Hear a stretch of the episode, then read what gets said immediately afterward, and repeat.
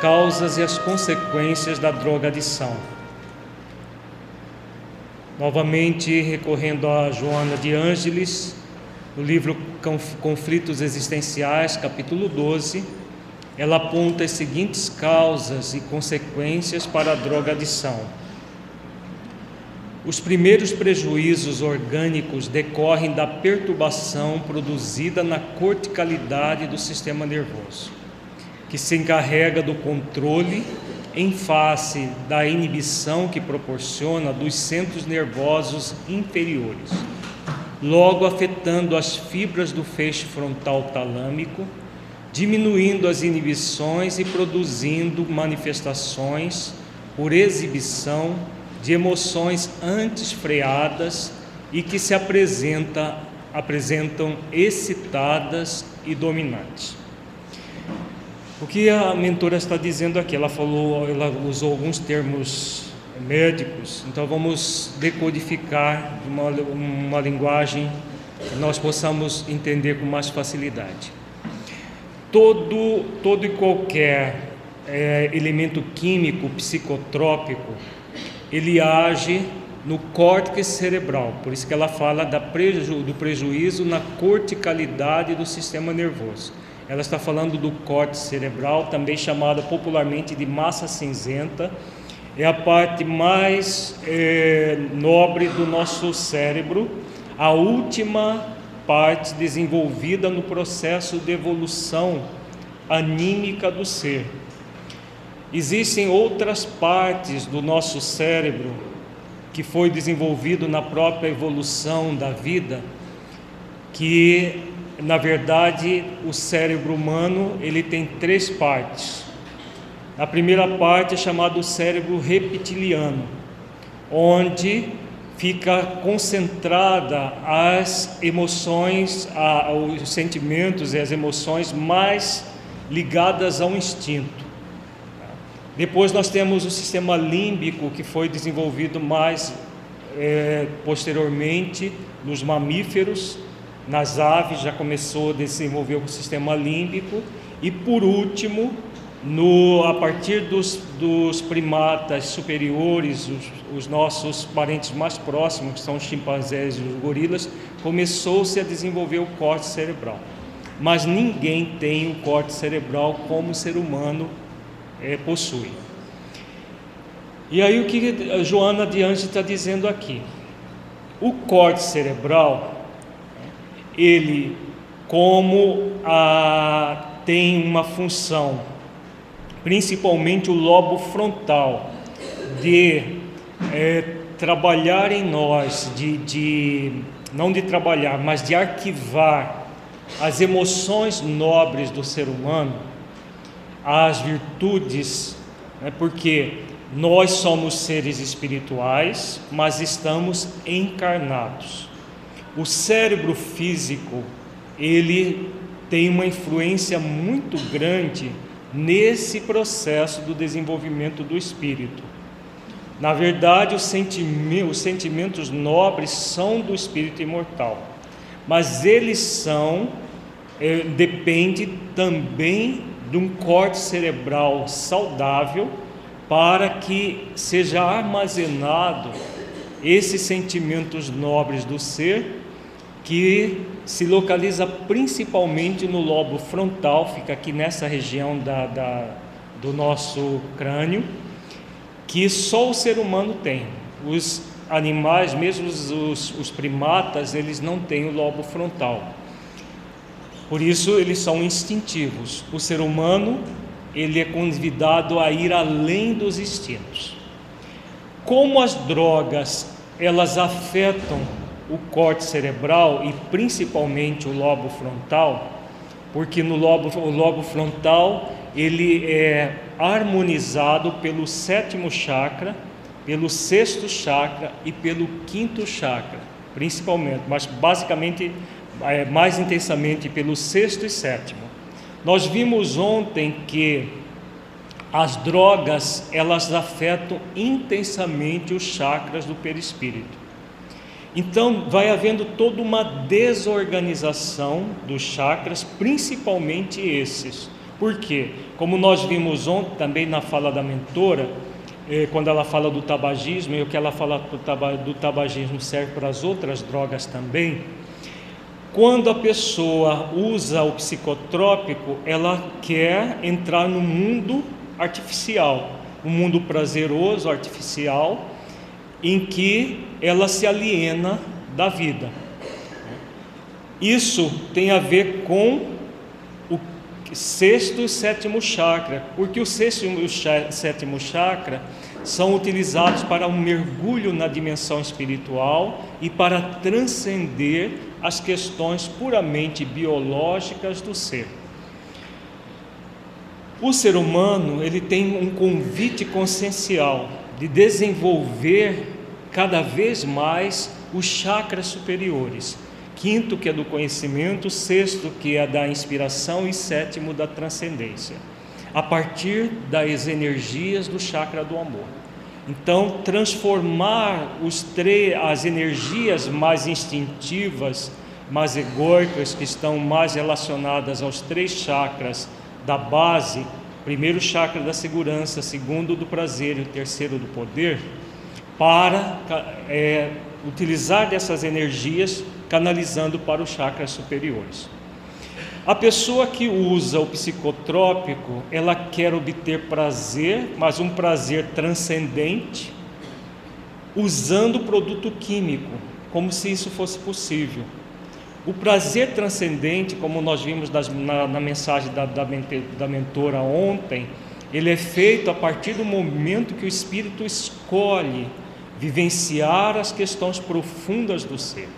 Jamais um produto químico vai gerar esse êxtase que é eminentemente espiritual. Ele gera um pseudo-êxtase. Inclusive a, a, a, droga química êxtase, o objetivo teórico dela é produzir o êxtase espiritual. Só que o que ele produz?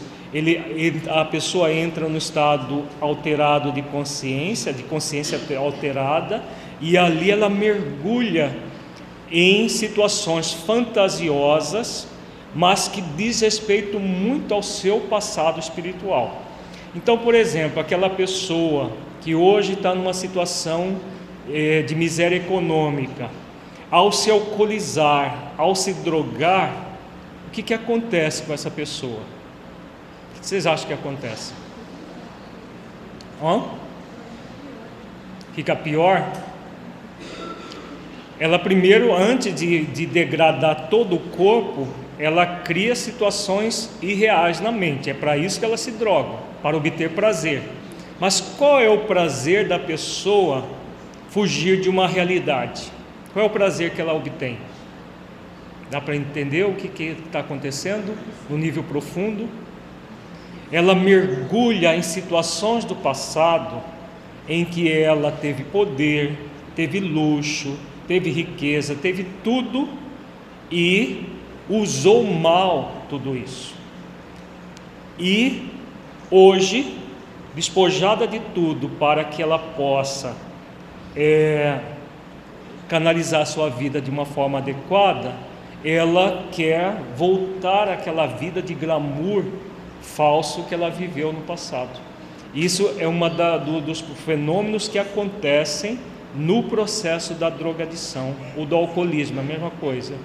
Ela mergulha em situações do passado vividas e passa a viver aquela vida de fausto, de poder, de luxo, de riqueza, independente da classe social onde ela se encontra. Né? Então, aqueles que tiveram experiências na nobreza, em situações de desmandos vários, mergulham nesse, nesse mundo aqui. Mas o que vai acontecer? Elas estão artificialmente fazendo com que o quinto, sexto, sétimo chakra funcione de uma maneira totalmente desequilibrada. Porque o objetivo da vida é nós ressignificarmos sempre as nossas experiências do passado caminhando para o desenvolvimento de virtudes essenciais da vida. Então há um preço muito grande. Que preço é esse? o bloqueio das, do, do, das funções nobres do córtex cerebral. Quando a pessoa bloqueia as funções nobres do córtex cerebral, quem, uh, qual parte do cérebro vai assumir as funções psíquicas da pessoa? O cérebro reptiliano, que é o cérebro que nós, a, a, a, nós herdamos das nossas experiências enquanto princípio inteligente no reino é, animal, quando estávamos nessa condição reptiliana. Esse cérebro existe dentro do é, é a parte mais profunda do cérebro, ligado eminentemente aos instintos. Os mamíferos, por exemplo, eles já começam a desenvolver algumas emoções. O réptil não tem emoções. Ele é basicamente instintivo, extremamente territorial.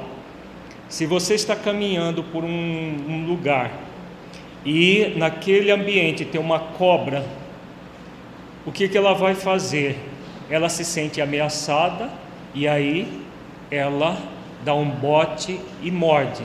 For uma cobra venenosa, você pode ir à desencarnação por isso, porque isso é natural no réptil. Quando o ser humano passa a usar o álcool e as drogas nesse nível que nós estamos trabalhando aqui, ele se torna assim, como se ele fosse um réptil. Então, a qualquer momento, ele entra em estado de territori territorialidade e ataca acreditando que está sendo ameaçado. Né? Por isso que as brigas nesses ambientes de álcool, de drogas, são muito comuns, porque as pessoas entram nesse movimento extremamente territorialista, qualquer um que ouse entrar, entre aspas, no território dele, ele ataca. Né? Porque, como diz a mentora aqui, a, diminui as inibições, produzindo manifestações por exibição de emoções antifreadas e que se apresentam excitadas e dominantes. Então, o sistema límbico, onde tem as emoções mais, é, mais ligadas ao instinto, Emoções, por exemplo, de raiva, de é, também ligado à territori, territorialidade, que é próprio tam, é, da, da, também das aves, dos mamíferos, em conjunto com as, o, o, os instintos mais animalescos do cérebro reptiliano, são todas desinibidas. E aí a pessoa entra em processos de destruição. Né? Por isso que num, um, uma, um pai alcoolizado pode chegar a matar o próprio filho. Uma mãe alcoolizada pode matar, ou drogada com uma droga ilícita, pode chegar a matar o próprio filho. Porque toda, todas as questões mais nobres do ser são inibidas. Né? Humani, o senso de humanidade que é dado pela corticalidade, pelo, pelas partes mais nobres do cérebro, são bloqueadas. Como o espírito encarnado recebe uma influência muito grande do corpo, ao bloquear o corte cerebral, o espírito se torna, é, ele se, não é que ele se torna mais instintivo, ele dá vazão mais intensa aos instintos que antes estavam inibidas por essas funções superiores. Faz sentido isso, gente? Ficou claro o entendimento? Nós decodificamos esse parágrafo que a mentora coloca aqui. O que ela quis dizer com tudo isso aqui? Posteriormente, alcança o cerebelo, produzindo desgovernação dos movimentos, para logo seguir gerando a paralisia do nervo vagal que responde pelo equilíbrio existente entre o ritmo cardíaco e respiratório, tornando-se em geral responsável pela morte do viciado. Com o aprofundamento do uso do álcool, das drogas de modo geral, vai havendo lesões também no cerebelo. O cerebelo é uma estrutura que nós temos aqui mais ou menos na região da nuca, é, que é responsável pelo nosso equilíbrio é, motor. Então, por exemplo, a pessoa que usa álcool muitas, é, muito tempo, ela vai degenerando o cerebelo e ela não consegue caminhar normalmente. Quando ela está sob o efeito agudo do álcool, né, a gente já, todo mundo acho que já viu um bêbado andando. Ele anda cambaleando, porque não, a, a, o próprio cerebelo com a intoxicação aguda, ele fica é, alterado. Mas com o processo de cronificação, de consumo repetidas vezes, vai haver, é, é, vão havendo lesões cada vez mais intensas no nível do cerebelo. É, por último, o, quando nós falamos do tronco cerebral, onde há os estímulos vagais para a, o funcionamento do coração e dos pulmões, vai, pode chegar à paralisia do, do tronco cerebral, do funcionamento vagal do sistema nervoso. E aí há as chamadas mortes por overdose, que nós comentamos bastante ontem, como a aventura diz, é responsável pela morte do viciado, seja num coma alcoólico, seja numa overdose de cocaína, de crack, de heroína, de qualquer drogas dessas que deprimem intensamente o sistema nervoso, pode gerar a morte é, por parada cardiorrespiratória é, o coração para de bater e aí os pulmões entram em colapso e a pessoa é, morre por, é devido a isso. É, como nós dissemos ontem, ela morre. Desencarnar vai ser uma questão de bastante tempo para que ela se liberte de todas as injunções do corpo a partir desse fenômeno. Na psicogênese da drogadição encontra-se o espírito aturdido, inseguro e às vezes revoltado, que traz do passado uma alta carga de frustrações e de rebeldia.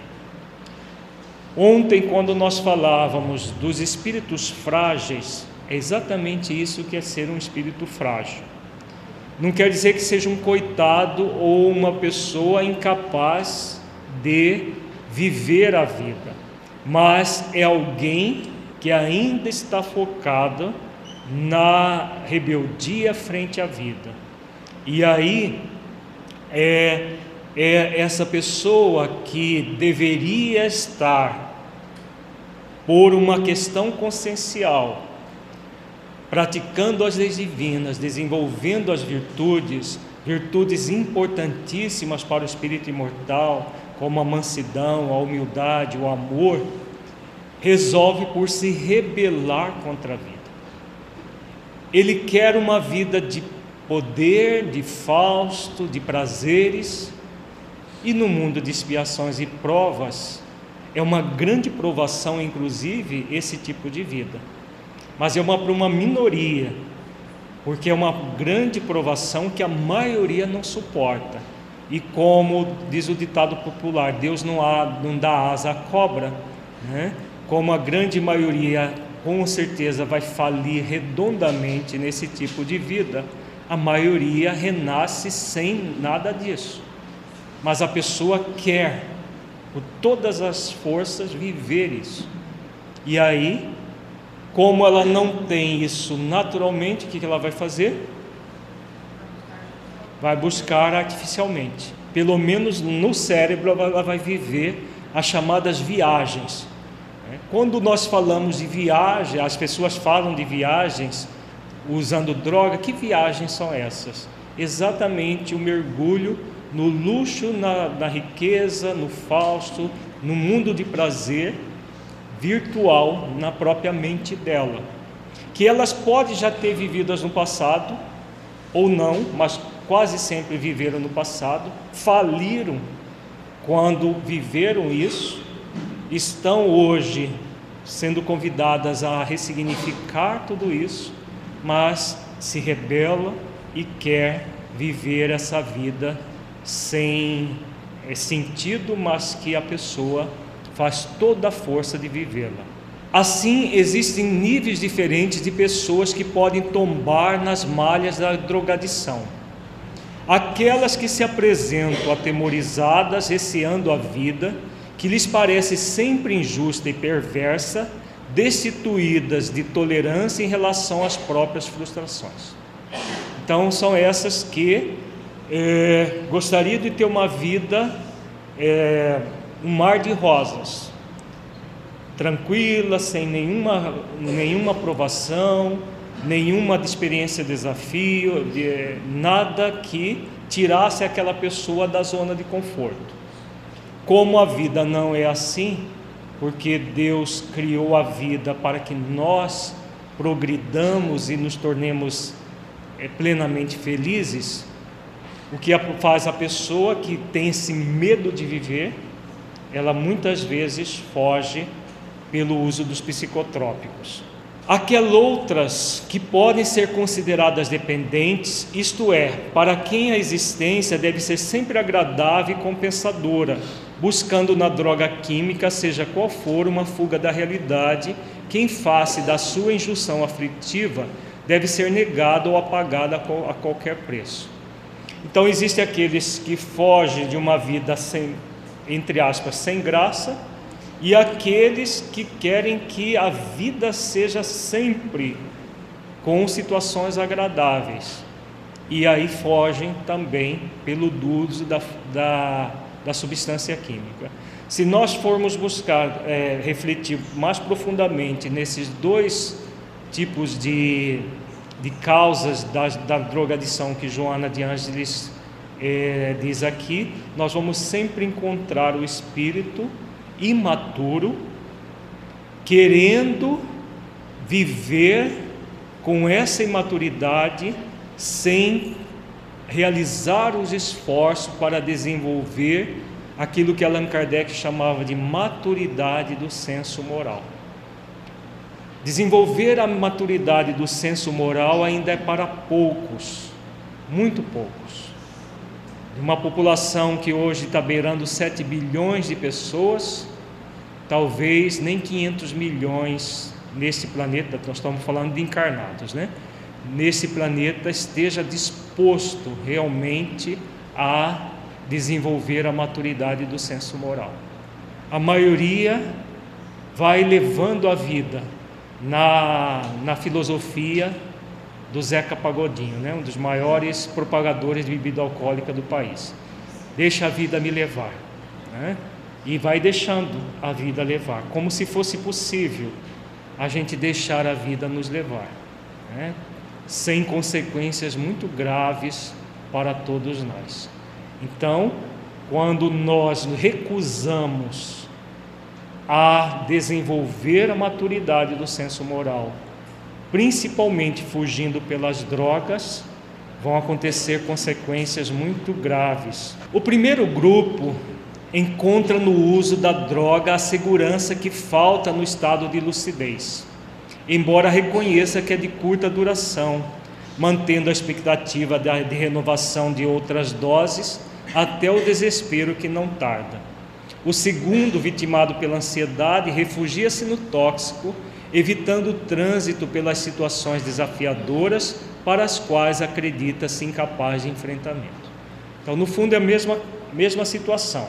Né? Tem aquele que foge para, entre aspas, desenvolver segurança, que na verdade não passa de anestesiamento da timidez que ele sente, da insegurança que ele sente.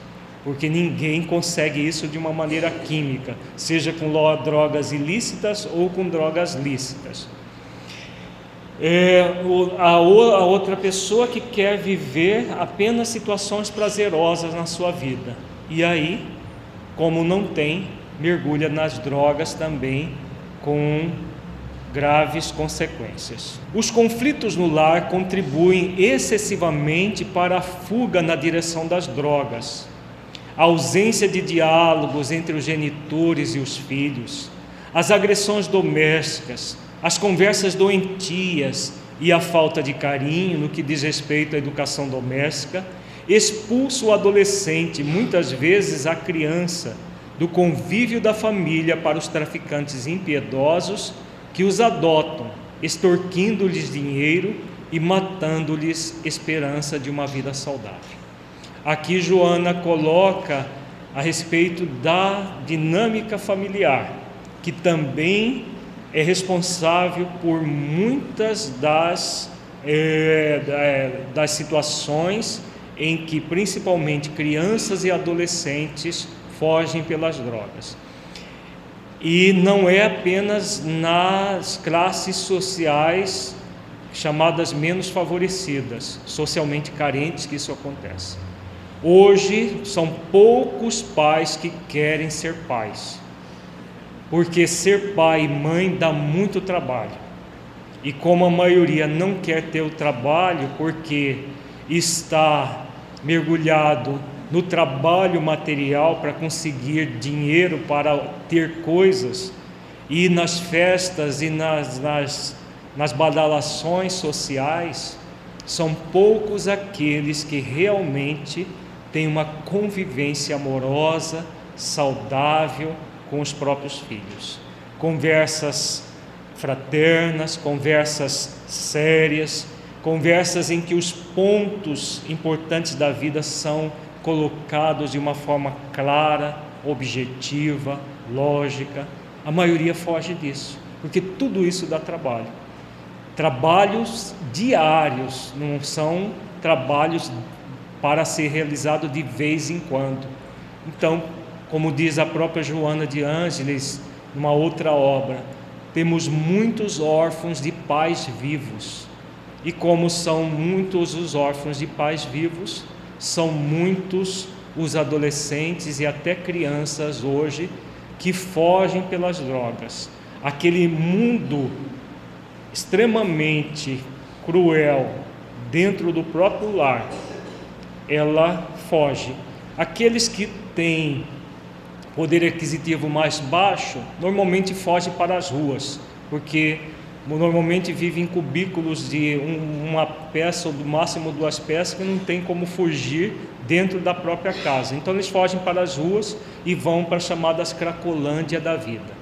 Os que têm de classe média para cima, muitas vezes fogem dentro dos próprios lares, se refugiam nos quartos, nos próprios quartos, com a companheira, o companheiro, a companheira e o companheiro de sempre, o computador e a televisão, e hoje tem iPad, iPhone e i de todo jeito, para a pessoa se alienar naquele mundo e se drogar. Ela sai do quarto para comprar a droga, volta, às vezes consome juntamente com os amigos, né, quando não consome na própria escola, e vai se alienando dentro da própria casa. E muitas vezes os pais que estão no quarto do lado não sabem de nada, porque não querem saber.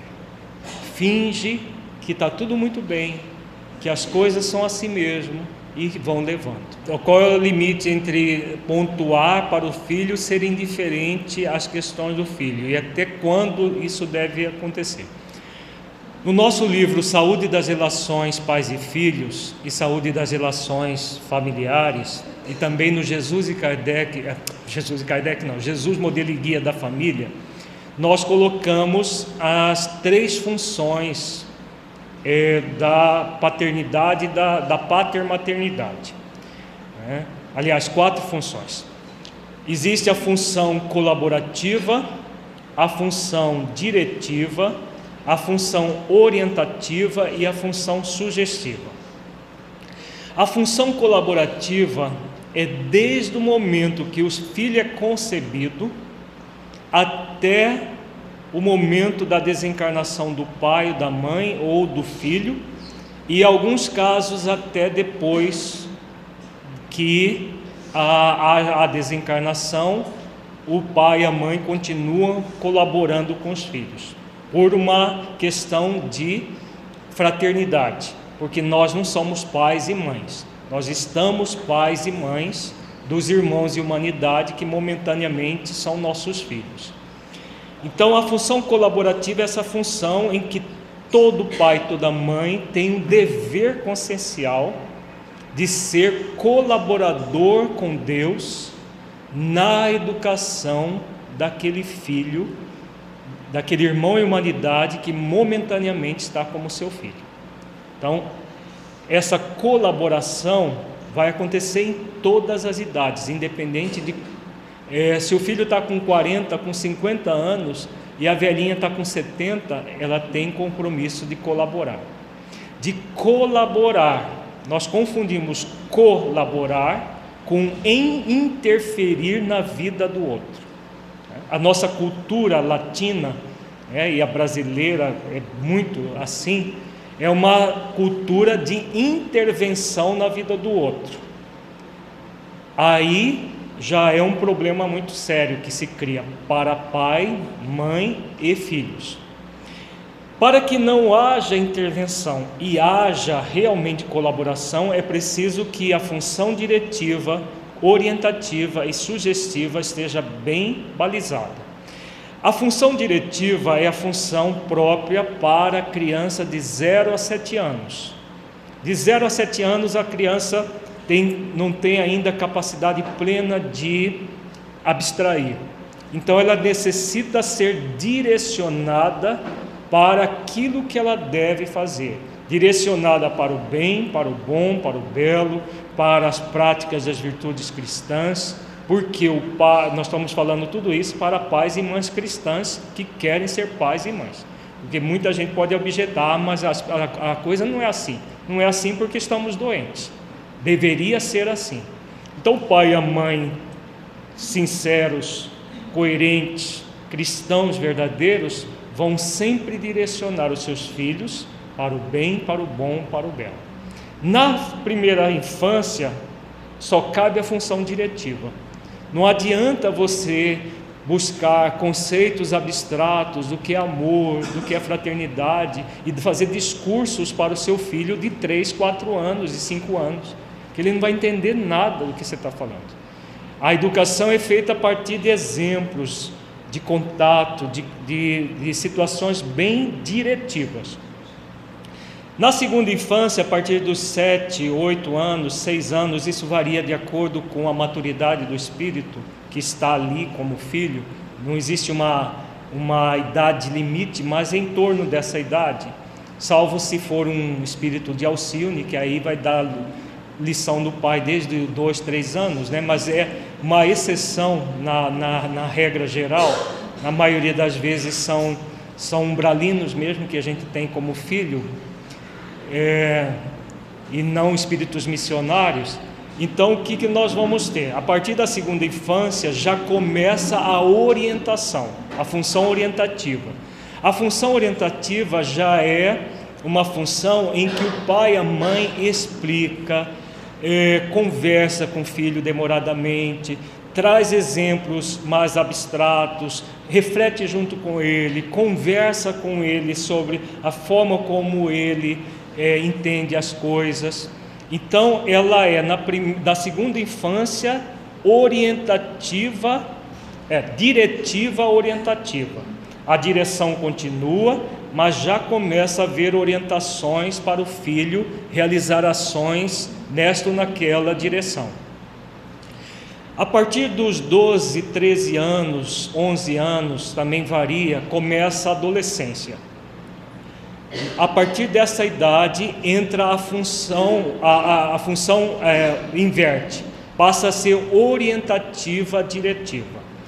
É basicamente orientação com direcionamento para a, o bem, para o bom, para o belo, para as virtudes cristãs, para que o filho possa, entendendo o que acontece, fazer as próprias escolhas foi perguntado a questão do livre-arbítrio. Então, tudo, todas essas funções têm a ver com o livre-arbítrio do filho.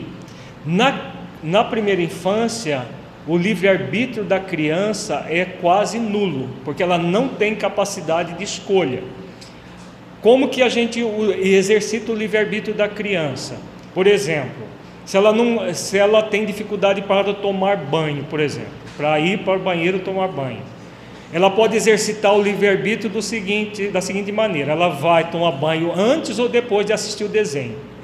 A escolha dela se limita a isso. Ela acha que ela está escolhendo, né? vou, vou tomar banho antes de assistir o desenho ou depois de assistir o desenho. Só isso.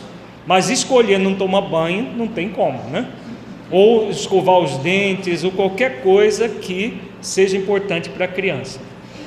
A partir dos sete anos, o livre-arbítrio já começa a ter uma elasticidade maior, porque ela já tem capacidade de abstrair, tem capacidade de entender o que acontece nas coisas, e aí o livre-arbítrio vai ampliando.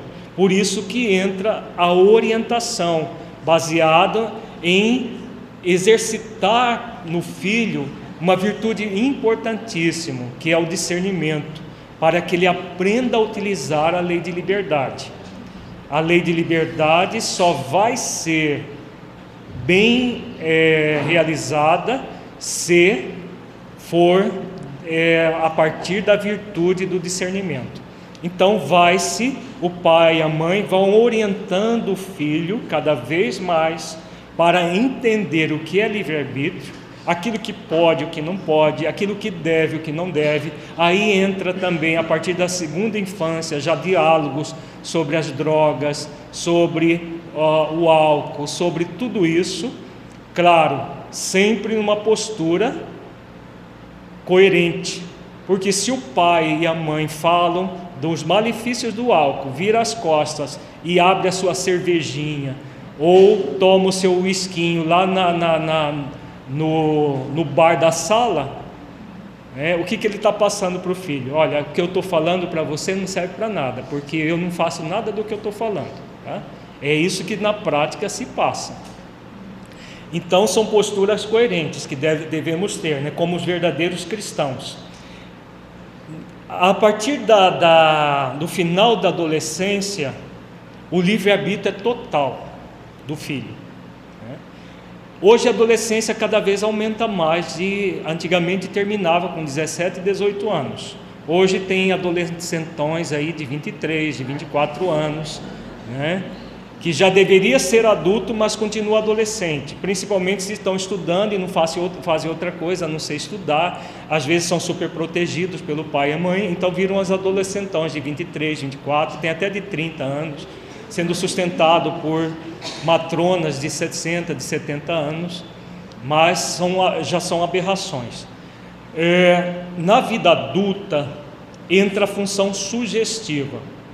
Na função sugestiva, o livre-arbítrio do filho deve ser eminentemente preservado, porque ele tem capacidade de escolher, ele já tem maioridade penal, ele já tem uma série de situações em que o pai e a mãe já não são responsáveis nem legalmente sobre ele. É ele que é responsável sobre ele. Então ele já deveria ter aprendido a discernir lá na, na, na segunda infância, na adolescência, né? claro, começando desde a primeira infância, de uma forma mais diretiva, mas começando, e na idade adulta já era para tá, estar totalmente formado o seu caráter.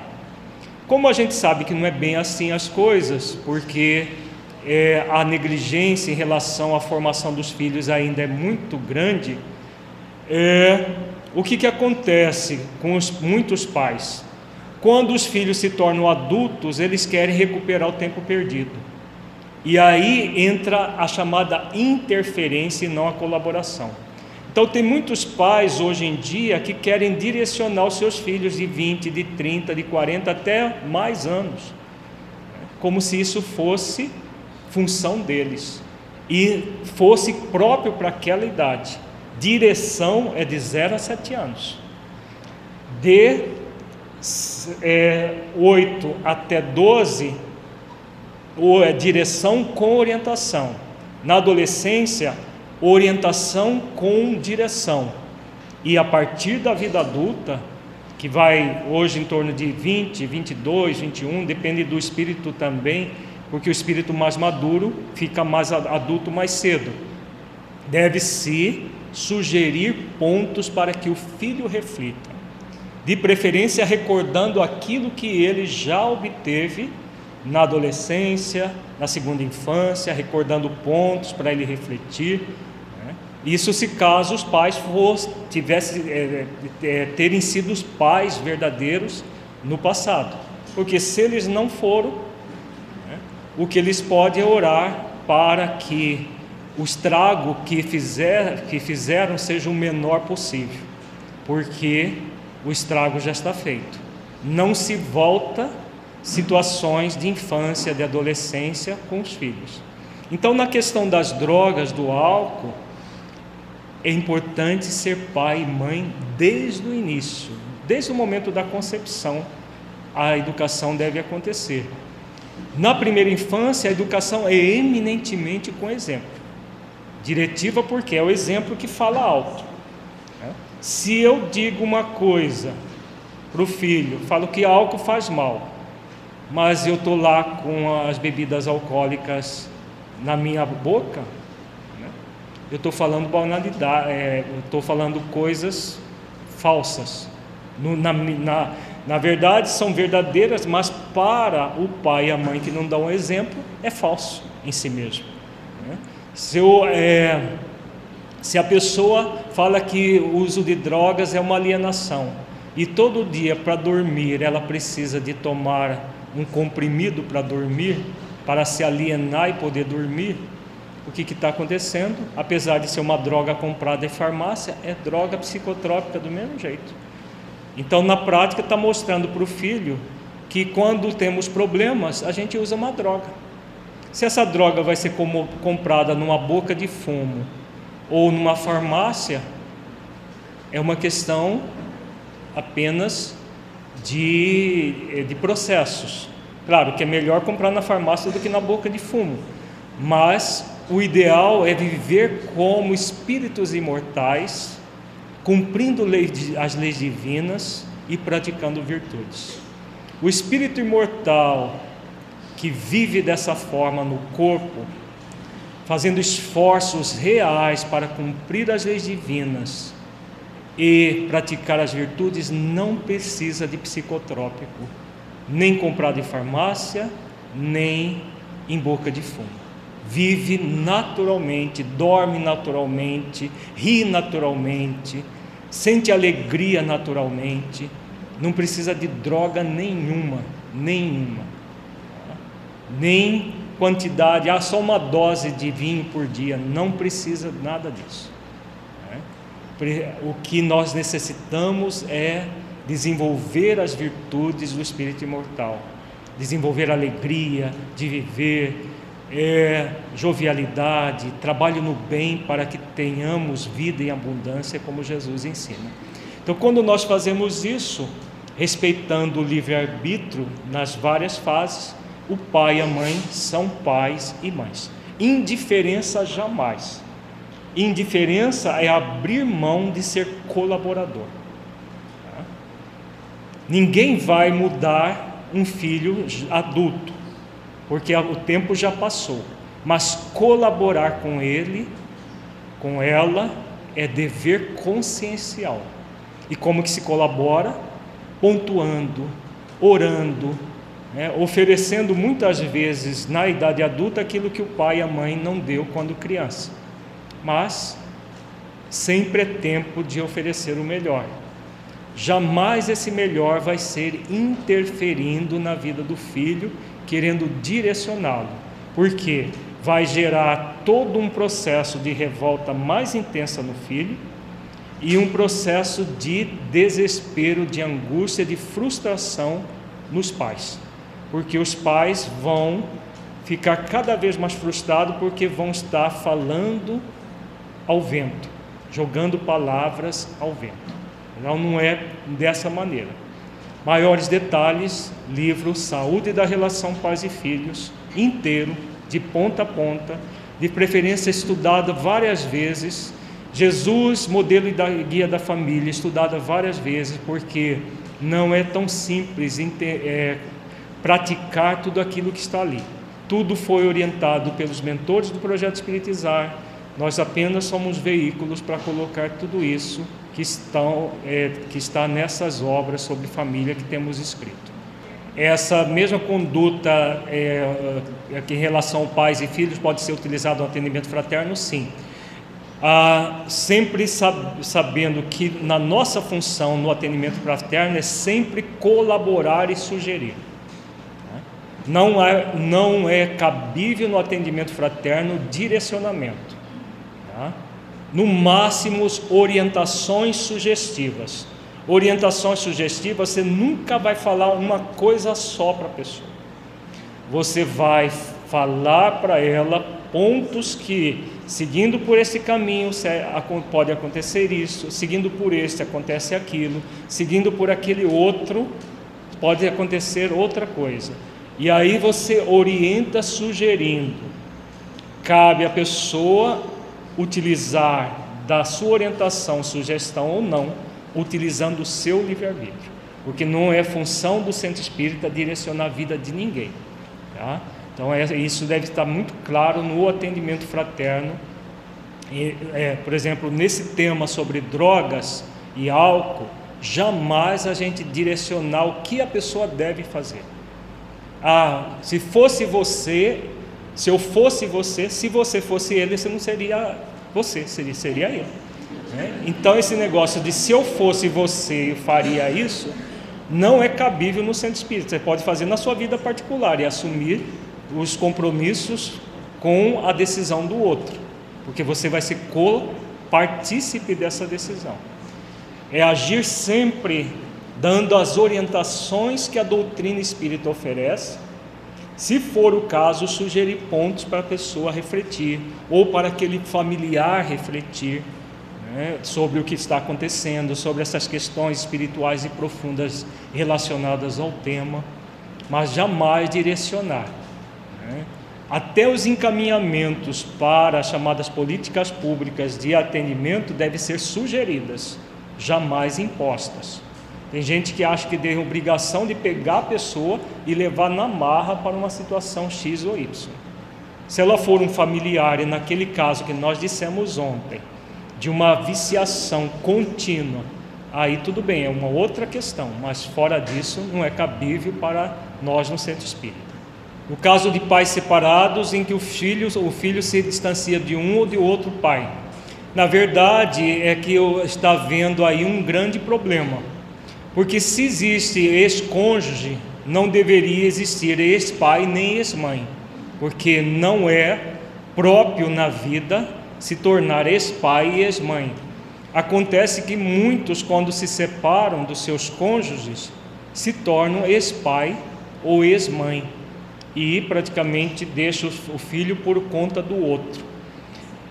Mesmo que o outro, porque às vezes um cônjuge, por vingança, utiliza dos filhos contra o cônjuge que, que ele separou. Somente o pai ou a mãe que é, permitirem isso, que vão se tornar ex-pai ou ex-mãe. Porque se eles quiserem ser pais ou mães presentes, mesmo numa ação contrária do outro, eles poderão ser sim pais e mães, só que vai dar um trabalho dobrado. Como a maioria não quer ter trabalho, né? O que, que faz?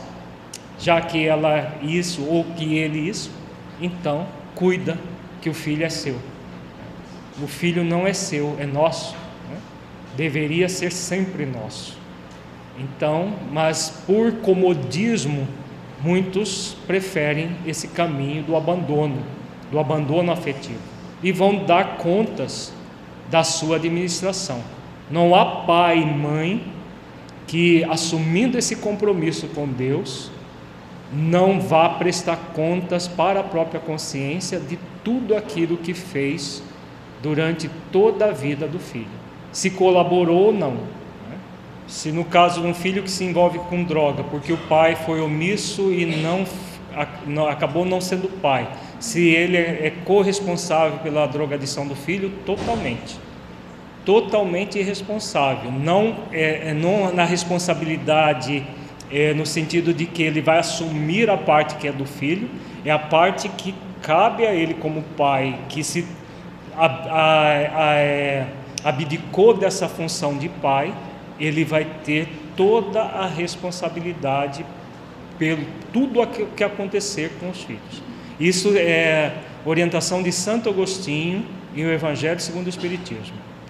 Os conflitos internos que aturdem o jovem ou adulto que sente insegurança na realização de alguns cometimentos respondem pela procura de determinadas drogas estimulantes que lhes proporcionam segurança na primeira fase da intoxicação, em razão do estímulo cortical que proporciona certa vivacidade intelectual, respondendo pela euforia e audácia nos gestos. Então, aquilo que nós já comentamos ontem, na primeira fase, a droga gera esse estímulo na, no, no corte cerebral e aí a pessoa entra em euforia, é, ela, entre aspas, pensa melhor, ela, ela sente, ó, se sente audaciosa para realizar ações, determinadas ações, mas tudo isso é pura ilusão, porque ao mesmo tempo que a droga estimula, ela destrói a, o corte cerebral. Então ela vai destruindo gradualmente até que a pessoa se torne um trapo humano, na segunda fase do processo. É comum acontecimento em determinados indivíduos que exercem profissões liberais e são convocados a miúde ações desafiadoras que temem não poder executá-las com segurança e que o fazem sob a injunção do álcool, de diversas drogas tais a morfina, a cocaína, o crack ou outra qualquer. Né? Então a pessoa eh, tem um desafio, só que em vez de trabalhar para desenvolver as virtudes que vão fazer com que ela supere verdadeiramente o desafio, que, que ela escolhe o caminho mais fácil. Bloqueia algumas funções para que possa realizar aquela, passar por aquela situação desafiadora. Isso que a, é, Joana Diante coloca aqui é muito comum numa sociedade doente como a que nós vivemos. Muita gente faz isso. Os artistas envolvidos por, com drogas pode é, tem a ver com essas questões, mas não somente artistas, porque isso é uma minoria. É uma, um, uma, uma, um hábito que graça hoje em grande parte da sociedade. Executivos que antes de fazer uma apresentação importante cheiram cocaína no, no banheiro da própria empresa onde eles vão apresentar. Né? Isso em todas as classes sociais acontece isso. O que vai variar é o tipo de droga usada. Não poucos viciados e tinentes são vítimas do mesmo hábito que mantiveram em existência anterior, na qual mergulharam em abismo profundo e retornaram com as marcas da dependência que os consome, avançando para expiações muito graves no futuro. Aqui Joana coloca outra causa importante, que é a repetição de um vício do passado. Então, como o vício não é do corpo, é do espírito imortal, o espírito que já se viciou no passado espiritual, ele tem uma tendência muito grande a voltar a se viciar novamente. Né? E aí, como diz a mentora, vai avançando cada vez mais para expiações muito graves, no sentido de que, como ele vai lesando não apenas os corpos físicos que ele tem, mas o perispírito também, ele vai gerando para si mesmo expiações muito graves no futuro. Os líderes que, os, eh, que davam drogas para os seus soldados para que eles pudessem matar com mais eficiência, é uma das, das situações que pode gerar no futuro é, é, situações de repetição de dependências. Né? São todas as situações que levam o espírito a ser dependente químico numa existência, ele vai levar essa tendência para a existência seguinte. Porque o fato de, de, de é, desencarnar e voltar novamente à, à carne não vai mudar muita coisa até que ele se decida por modificar-se. Sob outro aspecto, as vinculações com personalidades psicopatas desencarnadas ou inimigos pessoais de outras experiências carnais responde pela sua indução à dependência viciosa, na qual também se comprazem mecanismos de vampirização cruel em verdadeira interdependência espiritual. Aqui, novamente, as causas espirituais obsessivas que nós já vimos bastante no dia de ontem. Sem a menor dúvida, é o espírito enfermo aquele que mergulha no poço asfixiante da drogadição, arrastando os efeitos da conduta reencarnacionista e dos compromissos alienantes da atualidade na qual se encontra. Sempre nessas questões de ordem espiritual, nós vamos encontrar o espírito doente, seja nas questões ligadas à sexualidade, seja nas questões ligadas à, à dependência química, as questões morais, emocionais, é o espírito enfermo sendo convidado a superar a doença que traz em si mesmo. A repressão policial e a falta de educação moral, a ausência de esclarecimento correto em torno dos danos produzidos pelas drogas químicas tóxicas, as dificuldades socioeconômicas, os conflitos íntimos, os estímulos proporcionados pelas belas e bem trabalhadas propagandas apresentadas pela mídia, responde pelo agravamento da epidemia da drogadição que assola a sociedade contemporânea. Como nós temos muitos espíritos doentes na sociedade atual, toda conjuntura vivida agrava o problema em vez de solucioná-la, desde a repressão policial até as propagandas glamurosas, como nós vimos ontem, que estimula o álcool é, desde a adolescência, quando não estimula até as crianças é uma repressão de faz de conta, na verdade. Né? Como nós, tudo que está acontecendo no Brasil, de modo geral, nós estamos falando do mundo todo, né? a Bentora não está falando só do Brasil. Existe muita repressão policial, por exemplo, nos Estados Unidos é uma repressão policial enorme.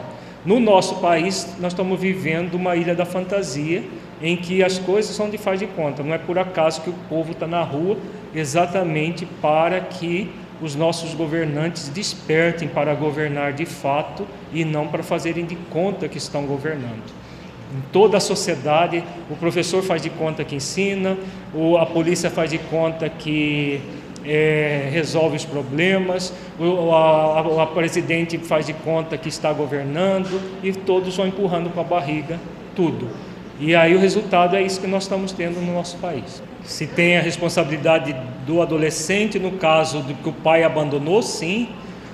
O pai não é, ele é, o pai é responsável pela parte que lhe cabe, porque o outro está usando aquilo como se fosse uma vítima da vida. Ninguém é vítima da vida, né? Aquele que passa por uma situação dessa também abandonou no passado, está aprendendo na pele que isso não se faz porque senão Deus não seria onisciente onipresente, permitindo algo, porque existe uma lei de permissão, permitindo algo que é, não estivesse na conta da vida daquele espírito.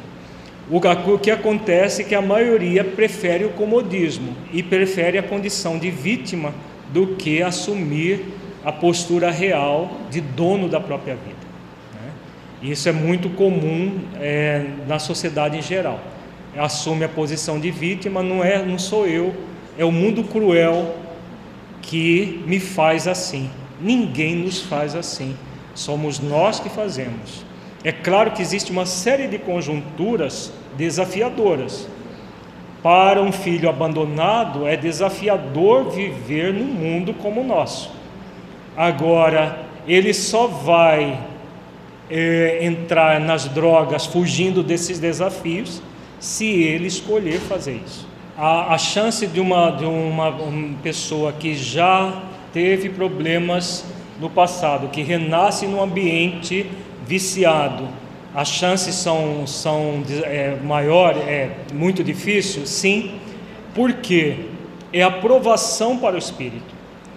Isso está lá no livro dos Espíritos, uma questão que Kardec faz, a respeito das provações, que o, a, o mentor que responde, ele diz que a, na, uma pessoa que tem uma tendência ao crime renasce num ambiente de criminosos para que ele possa resistir ao crime, para que naquela aprovação, vencendo a aprovação, ele realmente desenvolveu virtudes. Na questão dos, do álcool, das drogas, é a mesma coisa nós vivemos numa sociedade doente porque trazemos as nossas doenças enquanto individualidades. Agora, a opção de permanecer doente ou não vai ser oferecida ao espírito o tempo inteiro. É nisso que reside as provações. Porque senão o espírito nessa condição, então vamos levar ele para Júpiter, porque lá é um planeta que não tem mais droga, não tem mais álcool, não tem mais nada, porque aí vai ser mais fácil para ele. Teria condições de acontecer isso dentro de um ponto de vista fisiológico? Não tem. Nem o próprio no perispírito consegue viver, uma pessoa que tem um perispírito grosseiro conseguiria viver em Júpiter. Então, é, é numa sociedade doente que nós vamos nos libertar individual e coletivamente das doenças. Não tenhamos dúvida disso. Né? Somos nós é que vamos fazer uma sociedade saudável. Assim como somos nós é que fazemos com que ela se, seja doente. Muitos de nós já, já nos libertamos do álcool das drogas, mas como que nós participamos dessa sociedade doente? Sendo coniventes. Né? Por exemplo, fazendo um uma atividade é, beneficente no, para o movimento espírita e vendendo bebida alcoólica. Né? Nós estamos participando da doença social. Ah, mas tem muita gente, mas não é para nós, é para os outros, é para os nossos amigos. Então, o que você oferecia para os inimigos? Né? Se para os amigos, tem muita gente que não bebe, mas faz festa e oferece para os amigos as bebidas alcoólicas. O que, que você ofereceria para o seu inimigo? O é, ácido é, sulfúrico com gelo? Né? Provavelmente, né? Porque se não é bom para ele, mas para o amigo ele vai lá e oferece, ele está participando do jogo da, da doença social. Aí muitos vão dizer assim: ah, mas se não tiver bebida alcoólica, meu amigo não vem. Ele é amigo seu ou ele é amigo da cerveja que vai receber de graça na sua casa? Então ele está mostrando para você que ele é amigo da cerveja e não seu, porque se ele precisar de um estímulo químico para estar junto com você, esse amigo seu não é seu amigo. Então, como que nós participamos desses jogos da sociedade? Por essa omissão, por esse tipo de coisa. Quantas vezes nós já vimos em festas de pessoas que se dizem espíritas convictas e oferecendo bebida alcoólica para os amigos? Eu não bebo mais, eu não bebo mais, já passei dessa, dessa fase. Mas os meus amigos bebem, então eu preciso oferecer. E faz o jogo social doentio participando ativamente dele e sendo responsável por ele. Como que teremos uma sociedade saudável se nós individual, individualmente não buscarmos posturas mais saudáveis? Né? Nós fazemos isso inclusive na família, né? Também na família. É, festa, é, almoço de família.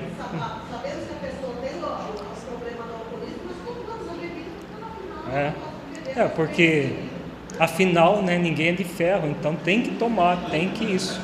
E você acaba sendo partícipe de um processo de desequilíbrio do outro. E quando a bebida é de graça, o que, que as pessoas bebem? Com moderação?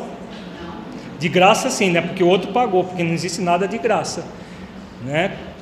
Elas bebem até ficarem alcoolizadas e muitas vezes saem dirigindo os carros você pensa que você não é corresponsável por um acidente que alguém bebeu numa festa ou num almoço que você promoveu e aconteceu um acidente com a pessoa que se alcoolizou na sua casa ou na sua festa?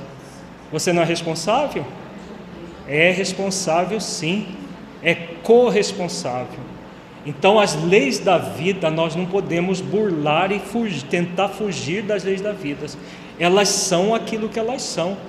Né? E tem muitos de nós que ainda acham que não, é assim mesmo, a vida é assim mesmo. Se não for assim, a gente não vive. Né?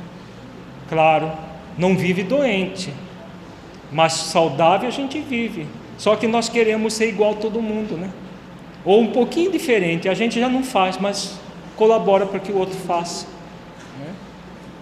Quando a pessoa não faz, né? Porque tem muitos que ainda fazem. Hum? Não, é né? então, assim, ah, tá mas eu tenho um problema. Hum? É. Quantas pequenas confusões se dão no seio das famílias, porque a uhum. pessoa perde o limite por causa da bebida alcoólica. É. é. Não apenas essas confusões, né, como foi comentado, mas também toda aquela questão espiritual que nós vimos ontem. Se você leva para dentro do seu lar um ambiente de bebedeira, que tipo de espírito você está levando para o seu lar? Anjos, espíritos superiores que vão se reunir para orientar a família, crescer e se evoluir? É aqueles espíritos vampirizadores que nós vimos ontem, vimos até as figuras, né? aquele espírito grotesco, vampirizando, que você vai levar para a sua festa, vai levar para o seu lar, né? vai levar para a sua vida. É esse tipo de companhia. Porque imagina o espírito superior ali do seu lado, intuindo você alcoolizado ou os seus familiares alcoolizados. Não há espaço, ele, é, eles não suportam esse tipo de ambiente. Como qualquer pessoa lúcida não suporta esse tipo de ambiente. Eles podem entrar no estudo, como Aulos e André Luiz entraram naquele texto que nós colocamos ontem é, inibindo, assim, é, transcendendo a repugnância que sente no ambiente desse, mas apenas em estudo ou em socorro muitos especiais que acontecem muitas vezes, né, por acréscimo de misericórdia. Mas para ficar ali conosco, nós trocamos muitas vezes a, a companhia dos espíritos benfeitores por espíritos da pior espécie, porque simplesmente é, a, entramos nesse jogo social. Tá? A pessoa, a, qual a postura da pessoa que já se libertou da, do álcool, das drogas, mas que tem ainda isso dentro da família. É, se a pessoa ainda tem isso dentro da família, ela não vai também abandonar a família por causa do é, dessa questão, né? não, não é por aí. Mas mantendo a sua integralidade, mantendo o seu ambiente psíquico equilibrado, né? porque se existe uma psicosfera coletiva, existe também a psicosfera individual. Na nossa psicosfera individual, nós é que somos responsáveis sempre. Ninguém pode invadir a nossa psicosfera individual se nós não permitirmos. Então, o que, que a pessoa deve fazer? Deve se tornar uma ilha de luz no meio desse ambiente é, perturbado, para que ela seja um instrumento de auxílio, mesmo que seja indireto, dos familiares que ainda têm esse, essa postura. Mas não. Não, não da atitude dela, mas às vezes pode ser no próprio lar. Se uma, uma por exemplo, tem a, a esposa não bebe, mas o esposo bebe, o que, que ela vai fazer? Vai separar? Se tem um filho que bebe, vai se tornar ex-mãe dele? Não, estou de mal com você, nunca mais quero saber. Isso não é possível. Né? Em casos extremos, até isso, por exemplo, principalmente na relação conjugal, em casos extremos é lícito que a pessoa não queira conviver com uma pessoa alcoólatra. Agora, na, na, em outras relações que não dá para se tornar ex, o que, que, você vai fazer? A única forma de você atuar é, equilibradamente é manter o seu mundo não é isolado do outro, mas protegido do outro. No nosso livro Saúde das Relações Familiares, nós colocamos um caso em que a, os familiares tinham esse, esse, hábito da bebedeira. Então, não era na, na família nuclear da pessoa. Então, houve possibilidade, esse é um caso verídico que nós colocamos no, no livro. Houve possibilidade dela se fazer um isolamento de autoproteção. Se não é na minha família nuclear, é na família de origem, eu posso não frequentar as festas regadas à bebida alcoólica da família? Posso, tenho todo o direito de fazer isso. não é falta de caridade. Falta de caridade seria levar sua família nuclear para conviver nesse ambiente. Então você faz um isolamento de proteção, que é mais uma, uma proteção para é, a, a família nuclear. Quando na família nuclear há situações de viciação, a pessoa vai fazer um isolamento protetivo dela em relação à contaminação que vem do outro, para que ela seja um instrumento de auxílio do outro. Na família de origem, na família mais ampla, a família que não se coaduna com esse tipo de postura, o que, que ela serve? Ela serve para quê? De exemplo para aqueles que só fazem festas regadas à bebida alcoólica. Faz E- agradável na nossa casa. Uhum. Nossa família de origem vem, se diverte, muito legal, é muito bacana. É uma. Sem álcool, sem nada, é uma referência. jeito. Sim, com certeza. Né? Porque você é o que acontece na- na- nas promoções de centros verdadeiramente espíritas. As pessoas vão, se divertem, almoçam, jantam, fazem sem uma gota de álcool. Né? Nos centros verdadeiramente espíritas é assim, né? não nos falseados. E as pessoas aprendem que não precisa de álcool para você se divertir, para você ser jovial, para você ser alegre. Aliás, é a alegria verdadeira e não essa falseada chamada euforia, possibilitada pelos produtos químicos. Uso abusivo das drogas em face da dificuldade ou indiferença das demais criaturas para cerceá-lo pelo esclarecimento vai se tornando tão natural e quase chique nas denominadas rodas de alto padrão econômico que ameaça o equilíbrio das criaturas individualmente e da sociedade em geral. Então, essa é realidade que nós estamos vi- vivenciando, que nós já comentamos desde ontem. A princípio, a toxicomania, toxicomania produz impacto perturbador, mas à medida que se avoluma uma falsa compreensão e tolerância geral, finge ser uma forma de conduta da época, como uma válvula para escapar-se à ansiedade, ao estresse, às pressões vigentes, lamentavelmente conduzindo para a loucura, a destruição e a morte. Então, tudo isso nós já comentamos, né? essa conduta doentia, superficializada que nós vemos, eh, vimos, vemos na, na sociedade de hoje, em que tudo é fingido. Faz de conta, vamos fazer de conta que as coisas são assim e vamos levando. Teorias esdrúxulas que não correspondem a aquilo que Deus nos programou para nós.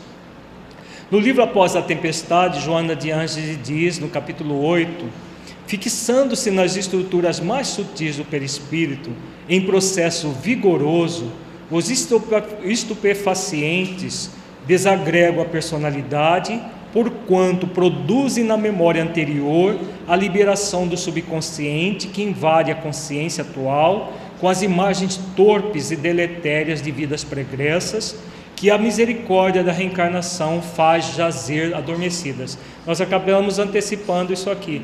Então, quando a pessoa usa as drogas eh, psicotrópicas, ela mergulha nas vidas anteriores e traz situações do passado que ela gostaria de fruir novamente, mas que, pela bênção da reencarnação, elas deveriam estar ressignificando, mas que elas acabam vivendo aquilo e é, é, virtualmente na sua mente, mas como são experiências já vividas, com toda a carga emocional vivida nessas experiências. Então, se ela obteve muito prazer numa determinada existência, é prazer egóico, né? não é um prazer da essência, por isso ela fala aqui as imagens torpes e deletérias de vida passada, ela mergulha naquilo e passa a viver. Isso é comum nas chamadas cracolândias, porque normalmente são aquelas pessoas de poder aquisitivo um pouco mais baixo que gostaria de viver no fausto, no luxo, na riqueza do passado, que foram despojadas exatamente para aprender a valorizar, que ficam ali fumando uma, um, no cachimbo de crack um após o outro para viverem naquilo.